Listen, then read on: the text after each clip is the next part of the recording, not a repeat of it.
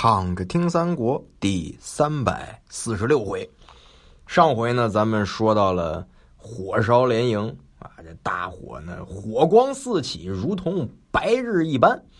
冯习呢，就赶紧上马，带着数十骑呢就跑，正好碰到吴将徐盛带着兵马来了。这个他们俩就抵在一块厮杀。刘备一看那拨马便往西走。徐盛一看刘备跑了，他也不管冯习了，带着兵呢就去追刘备。刘备这儿正慌着呢，前面又有一边军马把他拦住了。这是谁呀？吴将丁奉。这两下夹攻，刘备是大惊失色，这四下无路可逃了呀！忽然喊声大震，一边军马杀出重围，正是张苞救了刘备，带着御林军呢就赶紧跑。跑着呢，前面有一边军马又来了，这是谁呢？是蜀将傅彤。一开始吓一跳，一看是自个儿人，哎，也就不害怕了。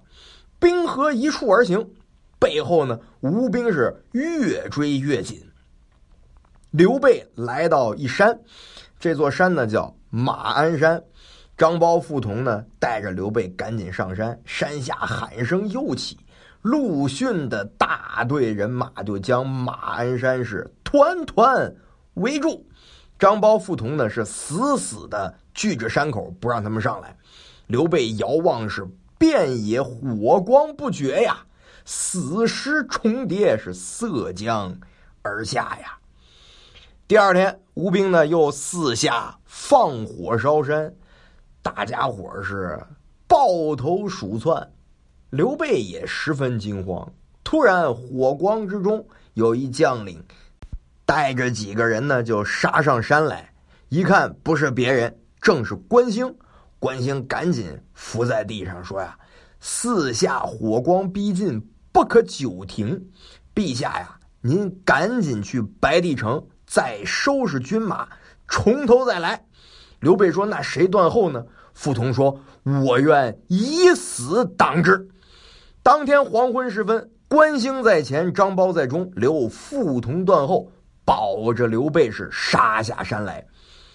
吴国的兵一看刘备要跑，哎，都想争功，于是呢就各引大军是遮天盖地往西就追。刘备就让士兵们呢把这铠甲呀、衣服都脱了，干嘛呢？堵在路中间，点着了。以防呢后边的人追上来，正奔走之间，又是喊声大震。吴国的将领朱然带着一队军马呢，从江边杀来，拦住了去路。刘备一看，完了，说：“朕死于此也。”关兴跟张苞啊，是纵马冲突，就被乱箭射回，各自呢带了重伤，也杀不出去。背后又是喊声大震，陆逊呢带着大军从山谷中就杀来了。刘备正着慌，此时呢天色快要亮了，只见前面呢，哎，又是喊声震天，看，哎，朱然军呢纷纷落下马来，都是死的死，伤的伤，四散而逃。这是怎么回事呢？有一边军马杀了进来。前来救驾，刘备一看这谁呀？正是常山赵子龙。当时呢，赵云在川中的江州，听说吴蜀交兵，于是呢，赶紧带着兵马就出来了。忽然看见东南一带是火光冲天呀，赵云心里就害怕了，远远的探视，没成想呢，刘备正被困在当中。赵云就奋勇冲杀而来。陆逊一听是赵云来了，赶紧让兵都撤了，打不过赶紧跑。赵云正冲杀之间，忽然就看到了朱然，跟他交锋没一个回合，一枪就把朱然刺于马下，杀散了吴兵，救出了刘备，往白帝城而逃。刘备就说了：“说我虽然跑了，但是众将士。”怎么办呢？赵云说：“敌军在后，不可久持。您呀，赶紧回白帝城歇息，我呢带着兵再去救大家伙。此时刘备仅存百余人入白帝城啊，这几十万大军只剩了几百人，可想而知，这是多么大的损失。这边傅同断后，被吴军是八面围住。丁奉大叫说：“川兵死者无数，降者极多，你们主子刘备呢已经被擒获了。”你一个人在这儿力穷势孤，你早点投降吧！傅同就骂上了，说：“吾乃汉将，安肯降吴狗乎？”于是挺枪纵马，带着蜀军呢是奋力死战，不下百余合，来往冲突也没能杀得出去。这傅同长叹一声：“吾今休矣呀！”说罢是口中吐血，死于吴军之中。又有一个将领，这是蜀国的祭酒成基，匹马奔至江边，招呼水军呢，赶紧赴敌。吴兵随后追来，水军是四散奔逃。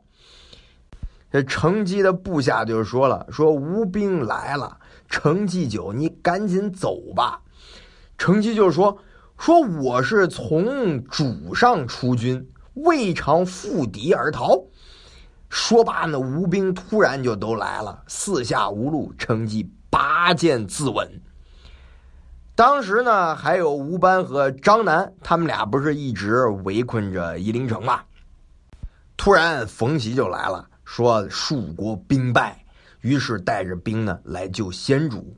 这孙桓呐，才从里头放出来。这张冯二将正走着呢，前边吴兵杀来。背后呢是孙桓从夷陵城杀出，两下夹攻，张南、冯习是奋力冲突，不能得脱，死于乱军之中。唉，只有吴班是杀出重围，又遇上了吴兵追赶，幸好碰着赵云，救回白帝城里了。还有沙摩柯，沙摩柯是披马奔走，正好碰着周泰，打了二十来回合，被周泰所杀。蜀国的将领杜路、刘宁都降了吴，蜀营的这些粮草啊，这些兵刃呢，是一个都没留下。蜀国将领川地的士兵降者无数啊，而且还有孙夫人，孙夫人在吴。听说萧亭兵败，有人呢就讹传说刘备死于军中。于是这孙夫人向西遥望而哭，居然投江而死，也是一个烈女啊。这个故事呢，就是火烧连营啊，刘备任性带兵攻打东吴，最后落得的结果。那么接下来事情该怎么发展呢？咱们下回接着聊。